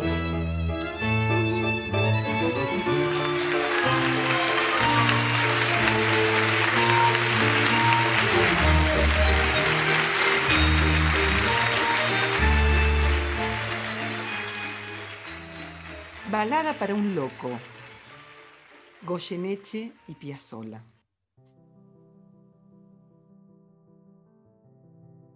Descubriría que cultura es el muñeco de barro hecho por los artistas de su pueblo, así como la obra de un gran escultor, de un gran pintor, de un gran místico o de un pensador. Que cultura es tanto la poesía realizada por poetas letrados como la poesía contenida en un cancionero popular. Que cultura es toda creación humana. Paulo Freire. A 100 años de tu nacimiento, desde Pedagogías Desobedientes te celebramos. La realidad sin chamullo te canta la posta. Cuenta la leyenda que el hombre invisible nació atrás de un camión, entre cartones, porque sus papás vivían en la calle. Ellos eran personas comunes, pero su forma de ser no era común. No le pasaban cabida a sus hijos, ni les daban de comer. Cuando fue creciendo, se dio cuenta de que podía ser invisible. Al ver que la familia no le registraba, solo podía lograrlo cuando se sentía solo, cuando estaba callado y nadie le prestaba atención. Al ver que esto era un superpoder, empezó a practicarlo. Se propuso ayudar a todos aquellos chicos y chicas que también se sintieran invisibles en algunos momentos. Descubrió que para convertirse en invisible tenía que estar quieto, solo y sin zapatos para no hacer ruido. Entonces, en busca de aquellos lugares que él también había transitado, para hacer visible a quienes no estaban siendo escuchados. Empezó por las casas de los niños haciendo cosas como ubicar a los padres con un rescatate en la espalda y cuando no pasaban bola. También los sacudía para que reaccionen. Una vez un niño lo llamó para que hablara con sus papás, para que les den bola. Entonces, él decidió aparecer a la noche y mientras dormían sus padres les susurró al oído, su hijo necesita atención. Si hay chicos que duermen en la calle y tienen frío, en silencio les trae una frazada y les deja al lado algo calentito. También sube la temperatura del aire con su aliento y le ablanda el corazón a la gente que pasa para que le traigan una manta. Cuando descubre que el problema está por la falta de trabajo de sus papás, deja currículum con sus nombres para que alguien los llame. Y si descubre conflicto con las adicciones, esconde las drogas y les deja nota con direcciones de lugares para recuperación. Dicen que si hablan mal de los pibes en la tele, la apaga para que la gente no mire o cambie de canal y pone dibujitos. Una vez llamó a la presidenta para que haga una cadena nacional e interrumpa el noticiero. Sus archienemigos son los que obtienen riqueza y desprecian al resto, los que tienen mucho poder y lo usan para beneficiar a unos pocos y dejar invisibles a los demás. Él siguió por los hospitales y una de sus estrategias fue hacerle sentir a los médicos lo que los chicos sentían. También empujar muebles, cerrar y abrir cajones con fuerza para asustar a los médicos y golpear las puertas de sus consultorios para que salgan y atiendan. Una vez ayudó a una chica gritando en el oído a las enfermeras. Cuentan algunos que para convocarlo solo hay que decir esta oración. Oh, San Hombre Invisible, hazme visible de una vez. Esta leyenda urbana es producto de un trabajo de escritura colectiva de las y los estudiantes de Lisaura Arancibia. El hombre invisible.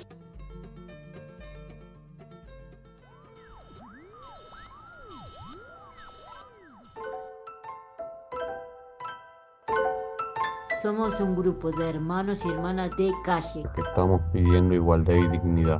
Estamos en situación de calle, nos tratan como ratas.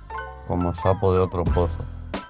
La policía nos pega, nos levanta a palazos. Nos desalojan de las plazas. Viene el operativo frío y nos da frazadas. Al otro día viene espacio público y nos las moja. No se contempla la situación de calle en los hospitales. Necesitamos una vivienda digna para empezar a tener una vida normal.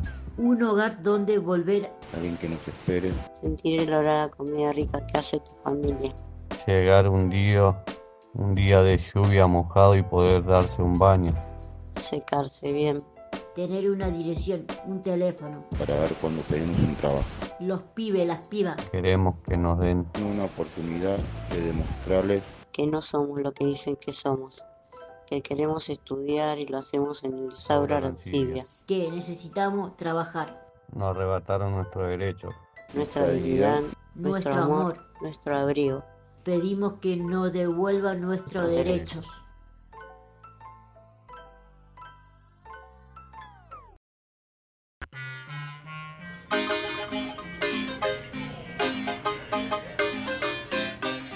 Actitud calle, los de abajo.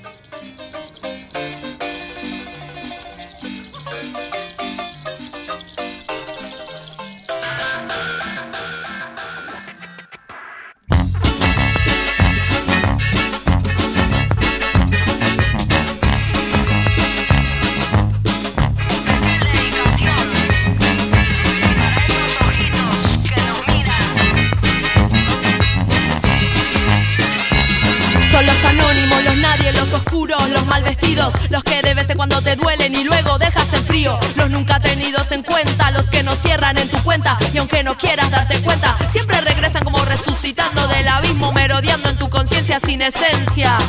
Como ángeles en resistencia, no es natural tener un corazón de roca y la sangre fría. No es natural seguir de largo al ver un niño con panza vacía y hacer la vista gorda, disimulando con la propia conciencia que te persigue. Si quererari wo, si quererari eh. Desde Argentina al mundo te lo canto para usted. Si quererari wo, si quererari eh.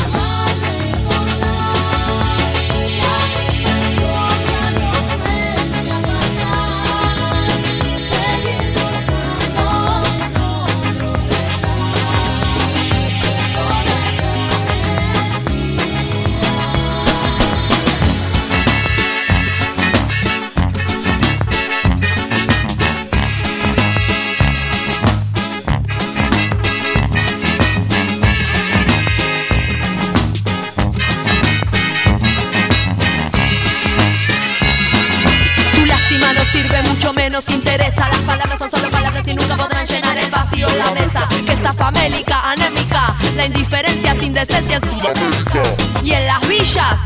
No se trata de dar limosna, sino de dar vuelta a la tortilla. Tira la valla, sale a la calle, deja la silla. A la batalla como Pancho Villa. Guerra de guerrilla como el Che Guevara. O como el comandante Chávez en democracia. O como Evo Morales, guerrero Aymara, presidente en tu propia cara. En tu propia cara se descascara. Hay cosas que están cambiando en Latinoamérica.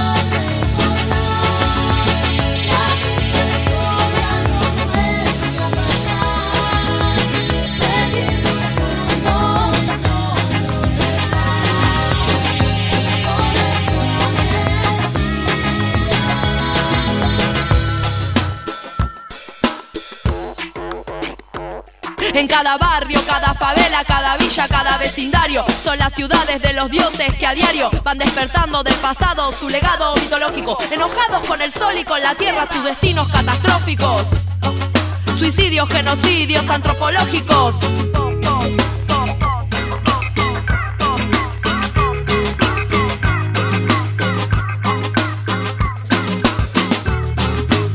Eso te vengo diciendo, cantando, rapeando, rimando, contando Soy la Latinoamérica profunda y ancestral. Soy la Latinoamérica profunda y ancestral. Soy la Latinoamérica profunda y ancestral. Soy la Latinoamérica profunda y ancestral. Soy la Latinoamérica profunda y ancestral. Soy la Latinoamérica profunda y ancestral. Soy la Latinoamérica profunda, no te confundas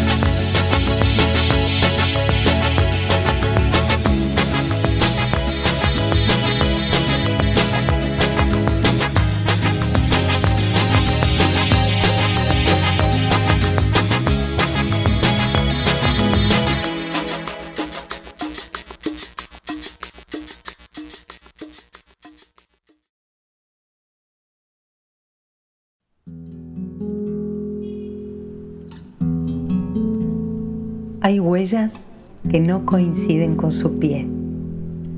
Hay huellas que se anticipan a su pie. Hay huellas que fabrican su pie. Hay huellas que son más pie que el pie.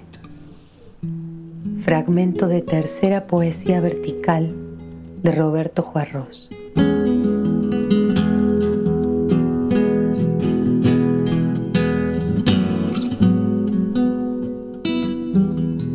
Las tizas de nuestros maestros siguen escribiendo.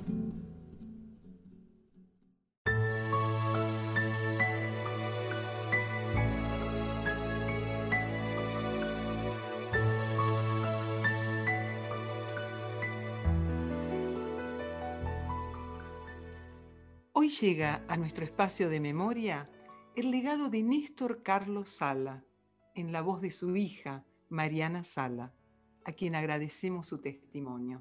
Mi viejo era de Verazategui, eran trabajadores de fábrica, de la fábrica de la Ducilo.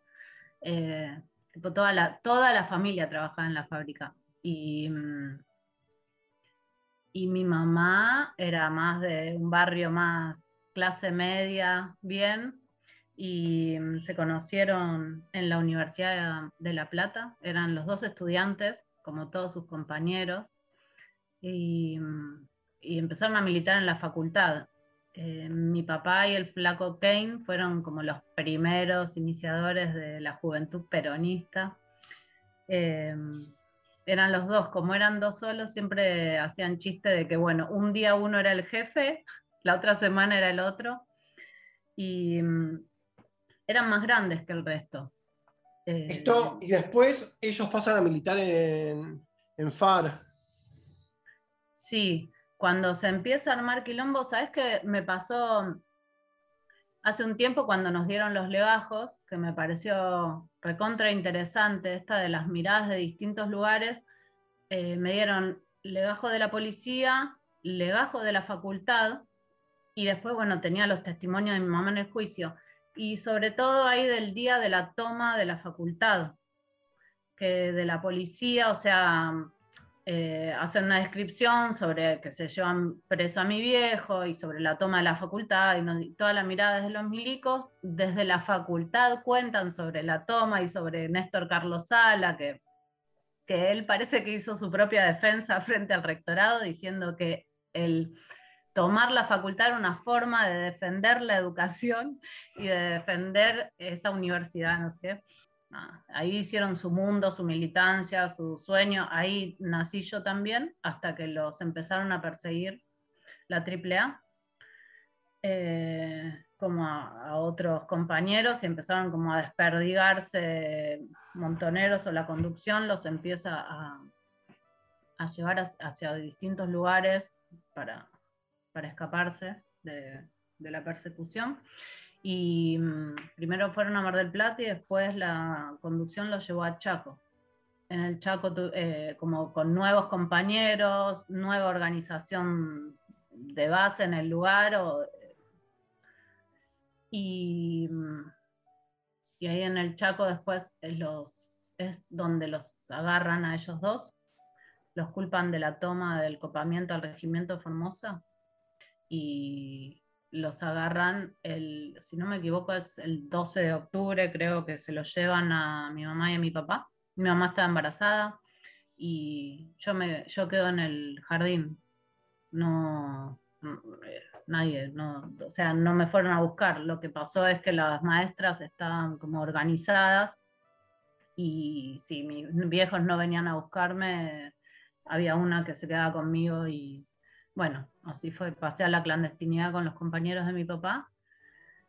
Y ellos primero estuvieron desaparecidos y después eh, los llevaron como presos políticos a la cárcel de, Formosa, que es donde nace después mi hermano.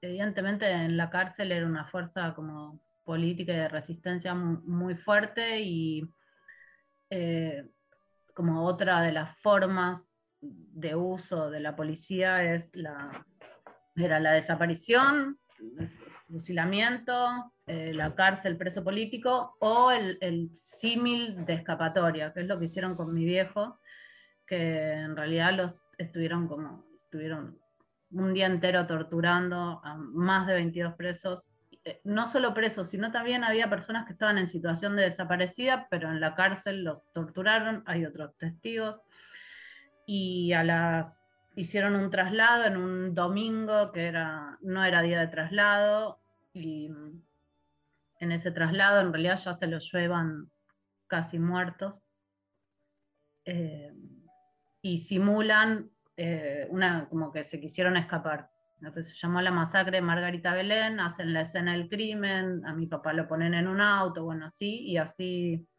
fusilan a 22 presos políticos. Y bueno, al principio para la familia y para todos nosotros la información fue que mi viejo se había querido escapar, que mi vieja nunca lo creyó, de hecho salió de la cárcel mamá en el 83 y lo primero que hizo es encontrarse con compañeros de mi papá que fueron a contarle la, lo que ellos habían compartido hasta el último día eh, con mi papá, que era como al contrario, le decían tu compañero como un amor y una entrega inmensa hasta el último momento, le cuentan sobre la despedida de mi viejo, que cuando lo van a buscar ellos hacen, ellos se enteran que los van a ir a buscar y lo que hacen es una asamblea. Y en la asamblea se, se decide que cuando los vayan a buscar, se van a ir por el bien de la mayoría, porque en realidad pelear adentro de la cárcel y amotinarse iba a ser la respuesta de más compañeros caídos. Y llegado el momento, que los vienen a buscar, que piden por mi viejo y, Juan Pablo Tierno, si no me equivoco. Em, los compañeros no quieren que salgan, se hace toda una cuestión ahí y ahí mi viejo vuelve a hablar y a decirles que, sí, que él se tiene que ir porque los demás tienen que sobrevivir para poder contarle a la mujer y a sus hijos qué es lo que sucedió y para defender y pedir justicia el día de mañana por los actos cometidos por estos delincuentes. Y bueno, se va haciendo la vez de la victoria, dice libres o muertos, jamás esclavos, y se va cantando la marcha peronista ahí empezó todo un camino de mi mamá cuando ella salió de la cárcel, eh, de, justicia, ¿no? De armar los juicios, de buscar testigos. Esto fue en el 83, y si no me equivoco, en el 2014 o 17 fue que comenzó el juicio. Recién ahí pudimos dar sentencia al juicio por el fusilamiento. Todo tu viejo, al asesino Sí. también. De hecho, hasta ese momento los milicos estaban en sus domicilios como ciudadanos comunes. ¿Tu vieja dónde estuvo detenida hasta el 83? Todas las presas políticas de todo el país las agruparon en Devoto. O sea, en el libro que mamá junto a otras compañeras armaron, lo que cuentan es, primero es la caída, cada uno en su lugar, primero como situación de desaparecida, que les trataban de sacar información, tortura, avejamientos, etc. Y después de ahí, algunas pasaban como presas legales eh, y pasaban a la cárcel de Devoto. Las unificaron en Devoto a las mujeres. Y en Devoto estuvieron hasta el 80, cuando vino la Comisión Interamericana De Derechos Humanos. de Derechos Humanos, eh, por la cantidad de denuncias que había de desaparición, de, bueno, y mm, ahí, por ejemplo, recién después de ahí eh, les habilitaron el agua caliente, cambiaron las situaciones eh, carcelarias y, las pasaron a Ezeiza. Y hablando con tu mamá, eh, Mirta Clara, ¿en algún momento pudiste saber, cuáles eran, digamos, digamos, cuál era su idea de patria, cuáles eran sus ideales? mamá lo que más me compartía era situaciones en la cárcel, quizás. Cómo construir también esa, socialmente, ¿no? Esa diferencia entre ser, estar desaparecido y en situación de preso, pero no preso, como la diferencia entre una reja que te delimita de qué lado está cada uno, como, ¿no? Entre estas anécdotas que, que me decías que, que te contaban, eh, ¿tenés alguna que te gustaría que podrías compartir con, con nosotros? Eh, sí, a mí hay una que, sobre todo que leí ahí en el libro de nosotras presas políticas, que, al principio de la, de la caída, a todas eh, las desnudaban y las obligaban como a correr al momento del baño y como que era muy violenta la situación. Y entonces ellas se organizan, ¿no? Y charlan y piensan cómo hacer como para que se acabe eso, como, cómo construir el derecho, como, sin armas, sin formas de... eh, ¿Cómo sería la defensa contra el enemigo en una situación así tan vulnerable? Y deciden unánimemente, sea la pena que les den, eh, oponerse. O sea, te llevaban, viste, a calabozo y las dejaban un montón de tiempo, pero era como todas vamos a sostener eh, el no. Y logran, logran que, eh, como la decisión así unánime y conjunta, la decisión tan fuerte de ellas como de esto no se hace más, logran que no, no las vuelvan a desnudar. La construcción colectiva. Exactamente. Como esa decisión colectiva que da un valor inmenso. ¿Y de tu viejo tenés alguna? Como que siempre me cuentan esa variante entre el más bravo cuando hay que ser bravo y el más afectuoso cuando hay que sostener al otro. Y que coincide y también me pasa con mi mamá. Las compañeras de mamá siempre me, siempre me dicen, tu mamá era, un- era el cuadro político. O sea, tu mamá sostuvo que no me vuelva loca. Esa cosa de los dos de mucho carácter. Mucho carácter, inflexible. Una vez, eh, eh, cuando leí el libro, decían que la cana había hecho, por ejemplo, cuatro pisos. Las irrecuperables, las recuperables, y, y esos pisos lo que hacían era diferenciar, por ejemplo, cuánto tiempo tenían de visita con sus familiares. Te podían dar cinco minutos o 15. Son cosas que en esa situación se juegan como para que vos trances, ¿no? Y le decía, mamá, ¿y vos en qué piso estabas? Irrecuperable, Marianita, siempre irrecuperable. ¿encontraste algo que te sirvió para transitar, ya sea de chiquito o de más grande, eh, tu historia? Sí, el encuentro con hijo fue encontrar un lenguaje que yo hasta ese momento nunca había tenido, ya sea porque o me obligaron a callarme, o porque no entendía nada, o porque mm, la gente que me cuidaba opinaba de forma muy distinta a mi vieja y a mí se me generó ahí una confusión mental que en un momento es como, bueno, hijos, para mí me dio una forma de empezar a entender los scratches.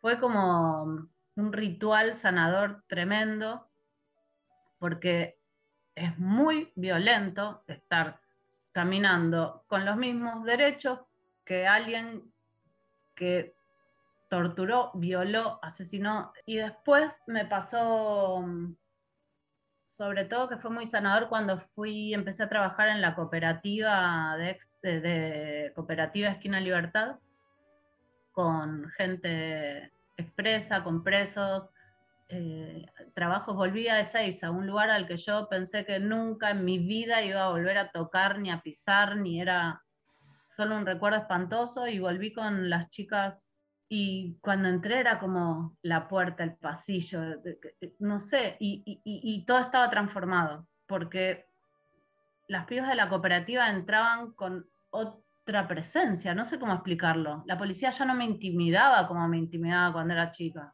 y la gente que estaba, a, los pibes que fuimos ahí a darles una clase y compartir y no sé qué, fue hermoso, fue como poder entrar de otra forma. Muchas gracias, Maru. Néstor Carlos Sala, el flaco, nació en Verazategui, provincia de Buenos Aires. Comenzó su militancia política en el peronismo cuando estudiaba arquitectura en La Plata. Luego ingresó a la FAR y después a Montoneros casado y con una hija, y otro en camino, se, mudó a Resistencia, Chaco, huyendo de la persecución y el allanamiento de su vivienda. Fueron detenidos. El flaco pidió que le contaran a sus hijos cómo había vivido y por qué luchaba. Por una patria con justicia social, donde crecieran sus hijos felices y en libertad. Fue asesinado en la masacre de Margarita Belén. Néstor Carlos Sala, tus tizas siguen escribiendo. Néstor Carlos Sala, presente, ahora y siempre. Lunes por la madrugada, por los abuelos de la nada.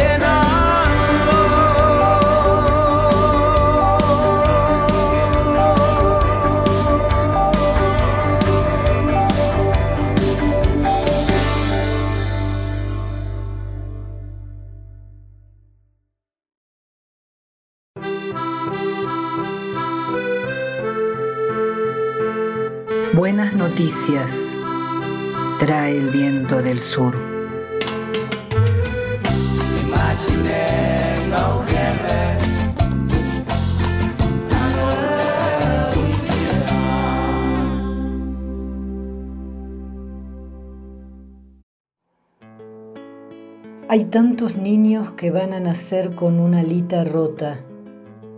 Y yo quiero que vuelen, compañero, que su revolución les dé un pedazo de cielo rojo para que puedan volar. Pedro Lemebel.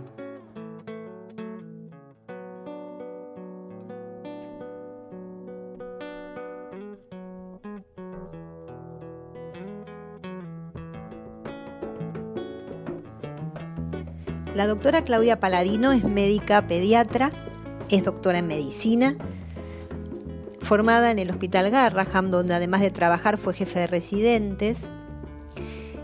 Y hay algo muy curioso en su trayectoria de vida, que es que ya desde muy jovencita en la escuela secundaria y después en la universidad, interrumpía su actividad académica.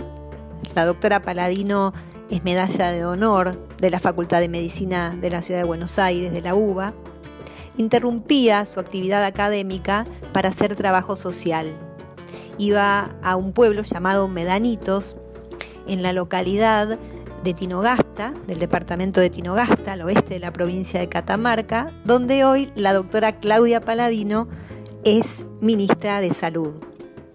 Pero antes de ser ministra de Salud, creó la terapia intensiva en la provincia de Catamarca, allá por el año 1996 en el Hospital de Niños de esta provincia, lo mismo que la residencia en pediatría. Después cuando pasó al Ministerio de Salud, participó de un proyecto en el área de maternidad e infancia que redujo la mortalidad infantil en la provincia y en general en su camino siempre construyó para el bien general. Es interesante que podamos escuchar esta mirada integral de la salud que tiene Claudia, que describe como no una mera ausencia de enfermedad, como dice la definición de la OMS, sino de todos aquellos determinantes que hacen a un buen vivir. Escuchemos el testimonio de la doctora Claudia Paladino. En el año 2012 teníamos una preocupación sobre la etapa de la vida de las adolescencias. Analizábamos los indicadores duros como tasa de suicidio, violencia, abuso, consumo abusivo de alcohol, desagregados por departamentos provinciales. Estos problemas secundarios a muchos determinantes sociales se abordaban de una manera fraccionada y nuestro gran desafío era generar alguna estrategia abordándolo de una manera integral e intergeneracional. También teníamos las voces de nuestros adolescentes que nos decían, por ejemplo, si la educación sexual comienza en el secundario ya es tarde, mi hermana quedó embarazada a los 12 años y mi prima a los 13. O nosotros no queremos saber solamente qué son los órganos sexuales, la vagina, el pene. Queremos que nos hablen de las sensaciones que sentimos, si está bien lo que sentimos o qué. Se sienten muchas cosas a esta edad. De eso nunca nos dicen nada. O por último, con nuestros padres no podemos hablar de estos temas. A mí me da vergüenza que ellos me hablen de esto y ellos tampoco quieren hacerlo y se escapan. Con todo esto analizado, surgió nuestro proyecto, Derecho a la Salud de los y las adolescentes de una perspectiva de género. Estrategia que financiamos entre UNICEF y la provincia y que desarrollamos en tres departamentos de Catamarca, los departamentos que más nos preocupaban. Primero, era una estrategia en cascada. Primero, trabajábamos con los docentes y a su vez estos docentes con sus alumnos, eligiendo luego líderes de cada curso promotores de salud. Se invitó a todas las escuelas públicas, privadas y también escuelas especiales, para que acepten participar por un año, enviando dos docentes cada una. Con este grupo de docentes, en reuniones mensuales, trabajábamos desde la educación popular y con una mirada gestáltica los diferentes temas relacionados con el ser adolescente desde una perspectiva de género, de manera integral y desde el ejercicio de derechos.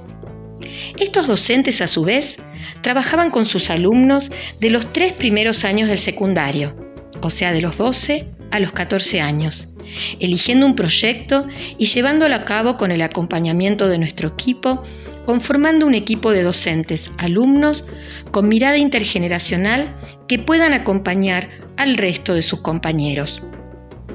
Existía también un tercer momento, donde realizábamos un foro con estos adolescentes y reforzaban allí algunos temas y herramientas de abordajes preventivos. El año terminaba con un campamento, donde se intercambiaban experiencias y se generaban materiales audiovisuales y gráficos de prevención. Y sobre todo, lo más importante, se compartía. Se compartían sentires, se compartían vivencias, se compartían historias. Y se daban cuenta, y todos nos dábamos cuenta, que muchas realidades eran similares, a pesar de que algunos vivían en la puna, otros vivían en zona urbana, otros en zona rural y otros eran de los pueblos originarios.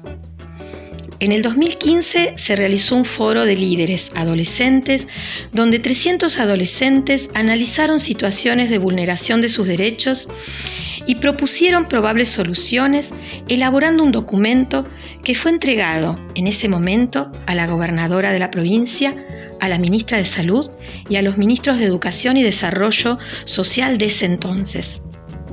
Al finalizar, nosotros como equipo viajamos a cada escuela para entregar los certificados de líderes, promotores de salud, donde fue muy grato ver que no venían solo los líderes, que eran acompañados con sus familias, con sus abuelos, con sus padres, con sus hermanos. Se pudo conformar un foro de adolescentes sujetos de derecho con capacidad para intervenir protagónicamente en su presente, en el ejercicio de su ciudadanía, aportando a las políticas públicas destinadas a ellos y ellas, transformando las respuestas estereotipadas a respuestas realmente sentidas. Ahora les propongo compartir entre todos algunas producciones que han elaborado este querido grupo de adolescentes.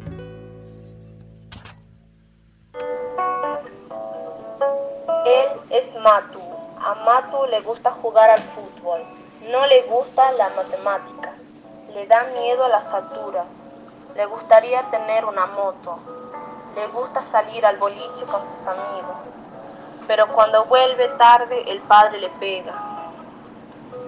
Matu tiene derecho a no sufrir maltrato físico y crecer sano. Carolina le gusta la música y odia que maten a los animales. Le tiene miedo a los payasos y está enamorada de su profe de música. Cuando Carolina se va a bañar, sus padres le revisan su diario y su celular. Carolina tiene derecho a que se respete su privacidad.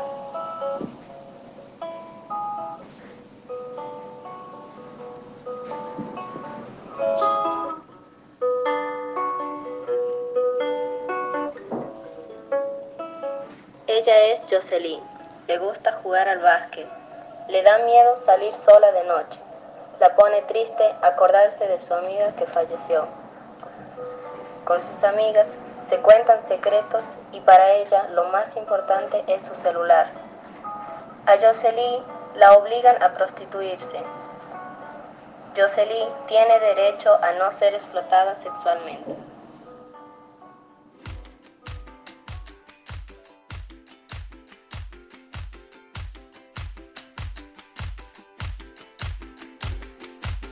Yo soy lo que soy, no soy lo que ves. Yo soy mi futuro y soy mi ayer. Y hoy tan solo soy este amanecer y los ojos que te vieron nacer. Soy tan simple que casi ni me ves. Yo soy lo que soy, no soy lo que ves. No soy cuna de oro ni simple Moisés. Soy el desamparo del corazón de aquel que pelea y no tiene voz. Soy la mano que te quiere ayudar. No hablo solo de mí. Cuando digo que soy, te hablo de ese lugar donde nace el amor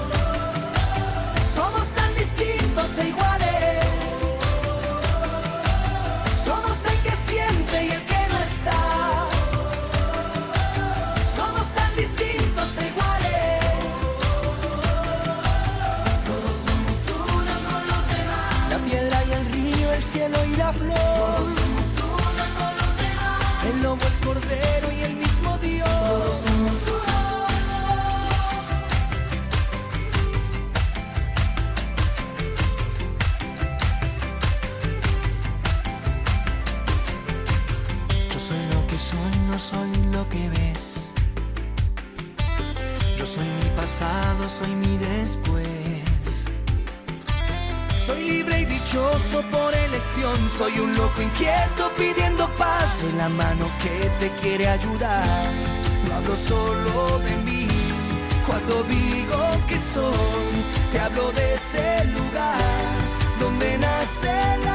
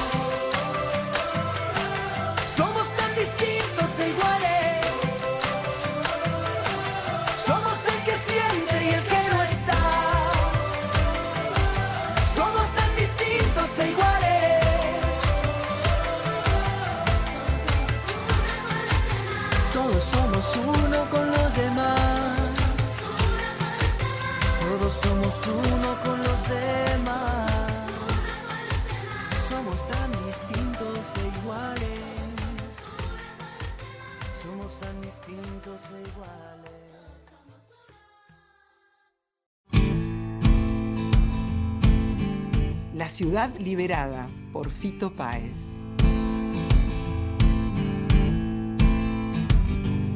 En Parque Patricios, la ciudad de Buenos Aires, existe un refugio para la gente que no tiene a nadie Vivir y morir en la calle, allí siempre fui feliz. Vivir y morir en la calle, qué delirio sin ti. Estás en el club Calavera. En el refugio Monteagudo te abrazan con el corazón. Fui a cantar una noche con el piano y un cartel escrito con dolor decía que la calle no es un buen lugar para vivir, mucho menos para morir. Transmítelo, transmítelo. La belleza en la calle. Pelear, pelear es una guerra. Pelear contra los nazis y los fachos de mierda. Nacer, vivir, amar, morir, nadie entiende nada. Tu deseo es mi arma.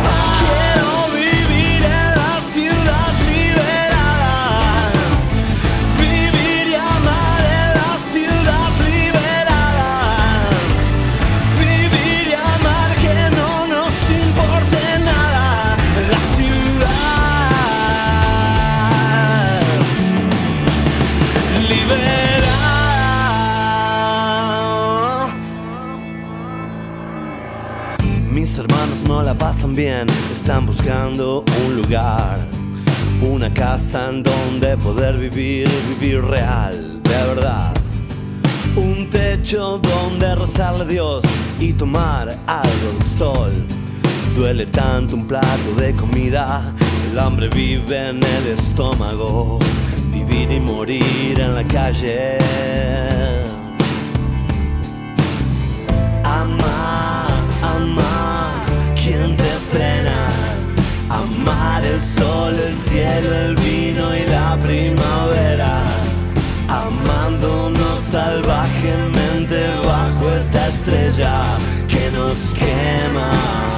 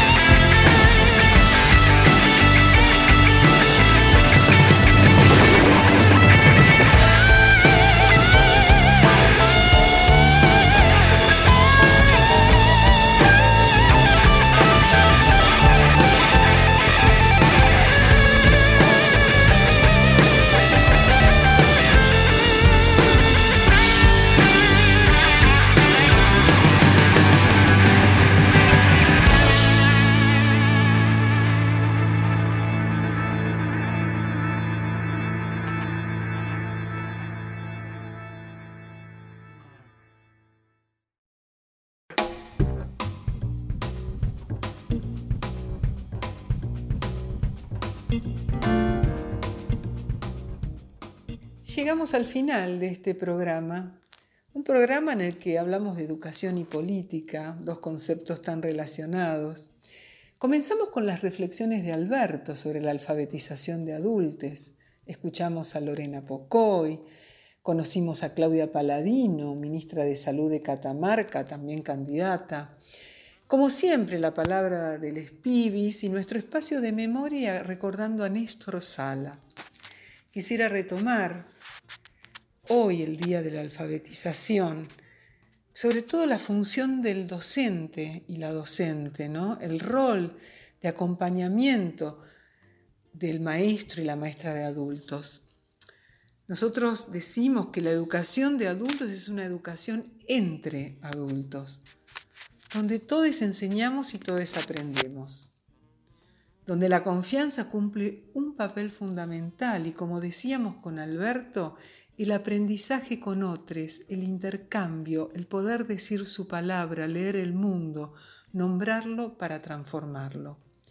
Y algo fundamental es saber esperar, esos tiempos de silencio que el otro necesita para pensar y conectarse con lo que se le propone. Como dice Freire, elegí la sombra de este árbol para descansar de lo mucho que haré mientras espero. Bueno, y hoy nos vamos a ir con música. Luego de los agradecimientos vamos a hacer un homenaje a Miki Theodorakis, músico griego, gran luchador contra el fascismo. Le puso música a grandes películas como Sorba el Griego, Zeta. Hoy vamos a irnos escuchando la banda de sonido de la película Estado de Sitio del director Costa Gabras, con música de Teodorakis e interpretada por los Calchaquís. Pero antes nos vamos a despedir agradeciendo al equipo de la radio Vientos del Sur, a Rita Cortés y a Julia Bastanzo, a Felipe Basualdo, y al equipo de Pedagogías Desobedientes, Alberto Sileoni, con su editorial de cada miércoles, a Martina Matusevich, a Juan Pablo Martelo, a Graciela Piombo y Gabriela Zulman, a Tito Sestona, a Selva López, a Iván Radosinski, a Matías Orellana y Zoe Manucuyán. También a los pibes del Isauro y los pibes y pibas del CAI del Isauro. Y si se quieren comunicar con nosotros pueden hacerlo a Instagram Pedagogías Desobedientes Radio o al mail Pedagogías Desobedientes Radio Gmail. Nosotros nos volvemos a encontrar el próximo miércoles a las 20 horas o jueves 11 horas en nuestro programa Pedagogías Desobedientes por Vientos del Sur, la radio del Instituto Patria.